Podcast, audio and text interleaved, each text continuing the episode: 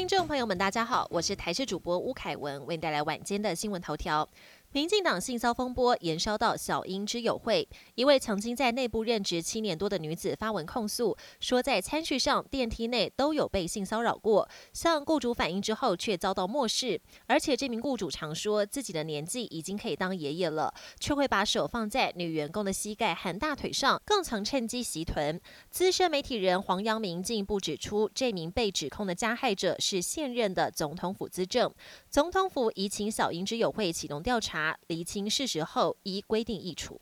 往返台湾本岛跟马祖间的台马之星交通船，今天凌晨四点发生供电系统异常，船只失去动力，导致三百多名旅客受困在海上超过十个小时。航港局紧急调派拖船救援，直到下午四点，旅客才顺利下船。但旅客不满，这期间船公司只发了矿泉水，想吃食物还得掏钱买，而且船上没有冷气，怒轰应变措施让人感受非常不好。近期，澳洲一名女子在海边沙滩上发现了一堆透明的奇特生物，身体几乎呈现透明，中间还有橘红色斑点，就像是透明果冻虫。原来这种生物名叫海尊，以绿石浮游植物为生。国内科学家指出，浮游植物会吸收碳，被海尊吃下肚后，排遗物也富含碳，而且会快速下沉到海洋深处，有助于减少二氧化碳，也能减缓全球暖化。但也有科学家认为，海尊对于暖化它的成效还有待更多研究证实。国际焦点：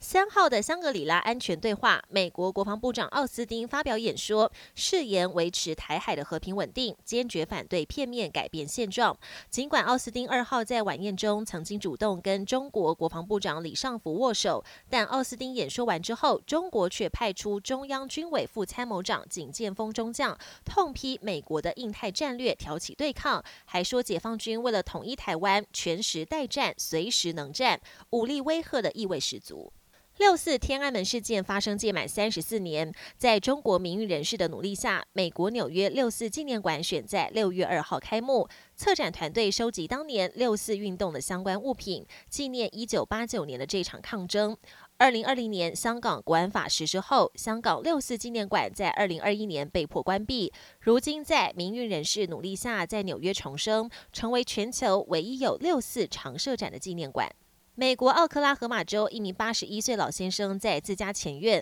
遭两百多只俗称“杀人蜂”的非洲化蜜蜂攻击，他逃跑时不慎跌倒，被蜜蜂狂蛰近三个小时，后来紧急送医，医疗人员移除了大量毒针，老先生目前没有大碍，还在医院观察。养蜂人则表示，这群蜜蜂攻击性强，不适合养殖，将进行清除。本节新闻由台视新闻制作，感谢您的收听。更多内容请锁定台视各节新闻与台视新闻 YouTube 频道。